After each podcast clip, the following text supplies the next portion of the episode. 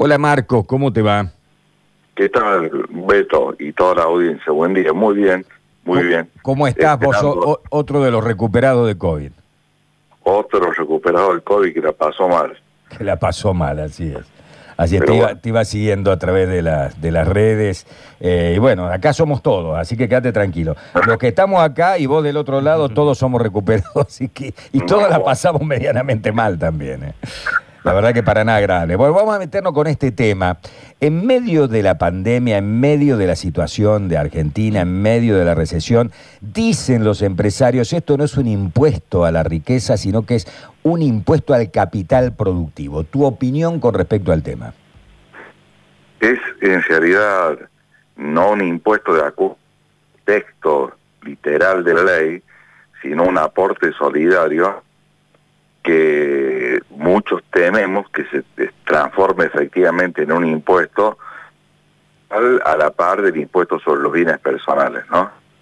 Digamos, el, el proyecto que va a tener tratamiento hoy aprobado en comisión y, y se va a tratar hoy en la, en la Cámara de Diputados es un aporte extraordinario cubrir las, las penurias pandemia. Más o menos ese es el título, aporte solidario extraordinario de las grandes fortunas para cubrir las situaciones de la, de la pandemia. Y que tiene como este título de no impuesto, sino de solidario, una serie de, de, de tram- favor de el Poder Ejecutivo Nacional. Es que no se coparticipa con las provincias, Ah, no se que- coparticipa. coparticipa con las provincias. Y acá el Marcos, eh, vos sabés que se entrecorta demasiado la comunicación No telefónica. sé si no está entrando una llamada o Sí, algo. o está entrando claro, una llamada o estás eh, en un lugar donde no hay buena señal. A ver, viste que en Argentina, sobre todo en el interior, nos tenemos que acercar a alguna abertura, alguna ventana, a algo así, salir de algún lugar muy encerrado. Estoy en, en un lugar bien abierto, pero quieren que le dé la línea fija mía. Sí, ¿Se sí. llama la línea fija? Ya, ya, se tomo. comuni- ya se comunican contigo entonces y te pasa el, el teléfono fijo, porque es un tema central que se tiene que entender bien y se está entrecortando demasiado, se pixela demasiado. Por supuesto, Así por que supuesto. ahí, eh, ahí, ahí queda la gente de producción con vos en línea, toma el teléfono fijo y te hablan. Bueno, ahora espero que bien. Perfecto, ahora sí te escuchamos perfecto, Marcos. Bueno, Eh, retomo entonces lo que le venía diciendo en el sentido de que la primer trampa que tiene esta nueva obligación es que no se llama impuesto, de esa manera se evita el tener que coparticiparlo con la provincia, sino que se llama aporte solidario. Este aporte solidario, de acuerdo a, a lo que ha sido aprobado en comisión, tiene un propósito específico, es decir, los fondos que ingresa no entrarían a rentas generales, sino que entrarían un 20% para comprar elementos para el problema del, del COVID, para esta emergencia sanitaria. Fíjense el título que tiene es para un aporte solidario para las grandes fortunas a los efectos de cubrir la emergencia sanitaria y únicamente el 20% de eso, ¿no? Sí. el 20% va a, a los programas de las pymes, estos sueldos que paga y la- la- el gobierno, ¿no? Y la disminución en los aportes y contribuciones de la seguridad social. El 15% va para los barrios populares, el 20% para las becas Progresar y el 25% para programas de explorar y desarrollo del gas natural a través únicamente de una empresa, en ARSA, la empresa del Estado. O sea que el destino de la recaudación este, Es bastante dispar, digamos, bastante muy dispar. amplio, muy heterogéneo. muy heterogéneo, efectivamente. El, el- el problema que se había planteado, la crítica que veníamos haciendo los tributaristas, porque el proyecto original de Hender y de Máximo Kirchner establecía que esto se pagaba sobre una foto al activo de los contribuyentes en el ejercicio cerrado ya el 31 de diciembre de 2019. Entonces iba a tener el problema de ser retroactivo. Más allá que la Corte ha aceptado el tema de los impuestos retroactivos, lo cual es una barbaridad, pero el mismo impuesto sobre los bienes personales y el impuesto de ganancia mínima presunta estableció que no afecta a garantías constitucionales, la Corte obviamente con otra conformación, ¿no? Sí. Se, eh, recordemos que se jubilaron dos ministros y se murieron dos, pero aceptó el tema este de, de que el Estado cobre impuestos eh, patrimoniales con efectos retroactivos. Bueno, pero acá se ha sacado eso y el impuesto va a tener vigencia a partir de la sanción de la ley.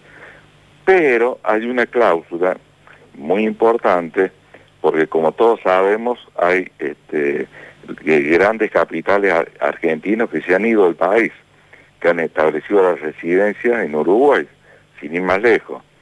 Bueno, acá se establece que cuando se den ese tipo de situaciones o algunas que tengan que ver con variaciones dentro del patrimonio en el ámbito de los 180 días anteriores a la sanción de la ley, estos cambios que pueda realizar algún contribuyente no van a tener efecto. Por lo cual se le da facultades a la AFIP para que determine el impuesto vía un proceso que se llama determinación de oficio, que es una especie de juicio en sede administrativa, o sea, sin ninguna garantía, les quiero decir, y, eh, la DGI va a poder determinar el impuesto considerando como si los bienes estuvieran en el país. En materia de alícuotas, las alícuotas hacen prever una posibilidad de planteo de confiscatoriedad, porque vamos a recordar que, que la base imponible de este impuesto son los activos que tiene el contribuyente. Claro, ahí está el tema. No se tiene en cuenta los pasivos, las deudas, la fuente de financiación. A ver, para que la gente le quede claro, yo compro una cualquier cosa, una casa, y pago la cuota 1 de 240 cuotas, pero a mí ya me van a cobrar el impuesto sobre esa casa como si lo hubiera pagado, y me faltan 10 años para pagarla. Efectivamente. Ese es un tema gravísimo que apareció en la Argentina con la sanción de... Eso es un robo en realidad, porque la casa no es mía, digamos, porque yo dejo de pagar las cuotas, me la sacan.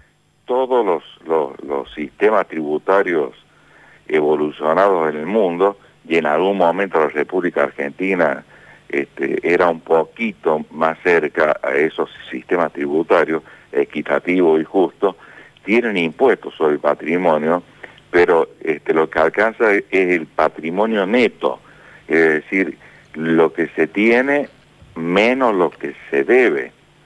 ¿Mm? Entonces, Argentina en un momento tuvo impuestos al patrimonio neto para las personas físicas, impuestos a los capitales, que se tenía activo menos pasivo en ambos casos, para las sociedades. Pero estos se derogaron y se sustituyeron por impuestos a los bienes personales eh, que tenemos hoy vigente eh, uno de ellos, y el impuesto a la ganancia mía presunta que grababa el capital, el capital no, el activo, me corrijo, de las sociedades ha sido derogado, con lo cual hoy las sociedades no están pagando impuestos patrimoniales. Una cosa que se dice poco de eso, ¿no? Sí, la verdad. Pero las personas humanas, personas de existencia física, estamos pagando y las sociedades no. Las, las alícuotas son importantes, ¿no? Eh, creo que nosotros y seguramente la gran parte de los de los oyentes, podrá haber alguna excepción, eh, no lo va a pagar porque hay que tener un activo que supere los 200 millones de pesos. Eh, hay, una escala de alícuotas acá que es progresiva y que va del 2 al 3,5% para los activos superiores a los 3 mil millones de pesos. Y para el que tiene bienes en el exterior, el aumento de la alícuota es del 50%. O sea que, por ejemplo, que tendría que pagar y medio va a pagar acá el 5%. O sea, este que es el, el, tipo que tiene un superdepartamento en Punta del Este, digamos, paga un 50% más caro. El 50%. O en Miami. Eh, así es. Excepto que la ley dice que ingrese al país por lo menos el 30% de las tenencias financieras. Estoy este, leyendo literalmente la ley. El que tiene bienes en el exterior, si dentro de esos bienes tiene tenencias financieras e ingresa el 30% de las tenencias financieras al país, va a pagar como si todos los bienes estuvieran radicados en, en el país. Eh, ¿Por qué se dice, Marcos, de que esto va a alcanzar al doble de las personas que pensaban en principio que iba a alcanzar? Mira, esto eh, es muy fácil conocer a quiénes va a alcanzar porque uno la- y la DGI eh, fundamentalmente conoce quiénes son los que tienen patrimonio que superan los, los 200 millones de pesos y quiénes los tienen entre 200 y 300 millones, que eso pagaría el 2. ¿Eso es tasación, es tasación fiscal o es real, digamos, de mercado? No, no, no. Eso es el, el valor del activo valuado de acuerdo al impuesto sobre los bienes personales. O sea que la tasación fiscal. O sea que tiene, por ejemplo, en el caso de los bienes inmuebles, un mínimo que es la base imponible del Ta. del impuesto inmobiliario sobre bienes personales. En el caso de los automotores tiene un mínimo que es el valor que le da a cara. Digamos, todos tienen un criterio de evaluación, ¿no? Pero hay que tener en cuenta también que en bienes personales este, hay este, activos que están exentos y ya están grabados. Tener cuidado con eso. No es, no es exactamente igual esta, esta liquidación de, de esta carga nueva que la determinación del impuesto a los bienes personales. Porque, por ejemplo, en bienes personales están exentos los títulos públicos, los plazos fijos, los inmuebles rurales y las participaciones sociales que acá están grabados. ¿Sí? Claro. Bueno, el- en cuanto al número de contribuyentes, es bastante simple acá conocer, pero con exactitud, cuántos contribuyentes lo van a pagar.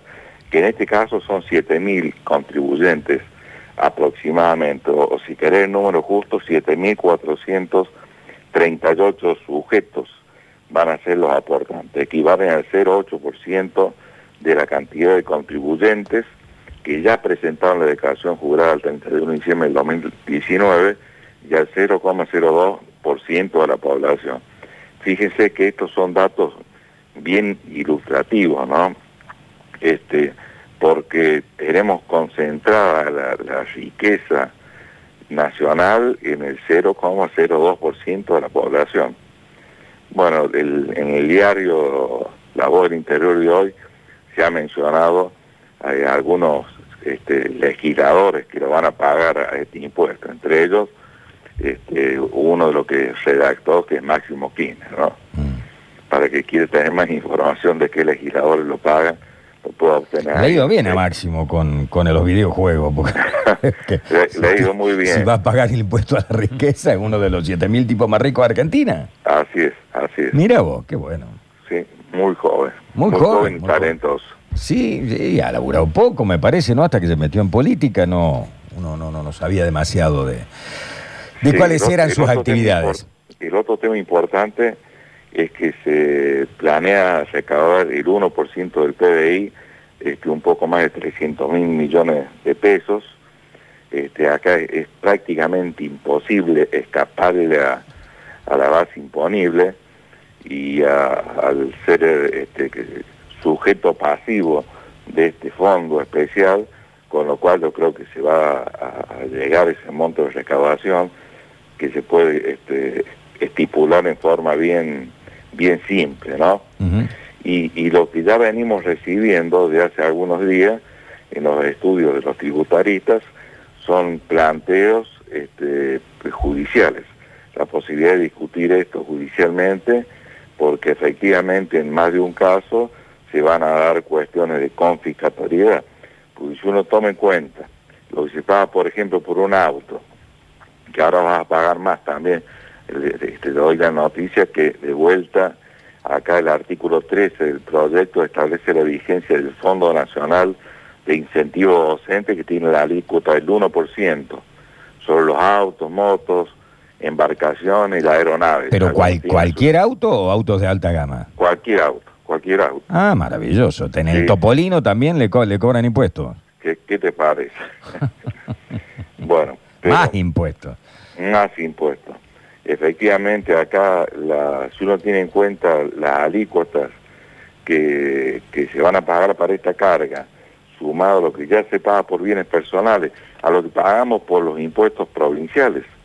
eh, o sea, el impuesto provincial automotor, el impuesto provincial este, inmobiliario, el impuesto municipal este, sobre los bienes eh, automotores y sobre los inmuebles, bueno, se supera la alícuota del 10%.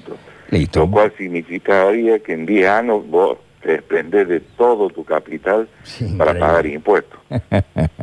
Hay que volver a la época de las carretas. Yo creo que eran más felices, ¿viste? Cuando en la época del 1816 se iban desde la capital federal, desde Buenos Aires, a Tucumán, al Congreso en carreta, tardaban. Era más pintoresco, te digo. Era más pintoresco, había menos, menos robos.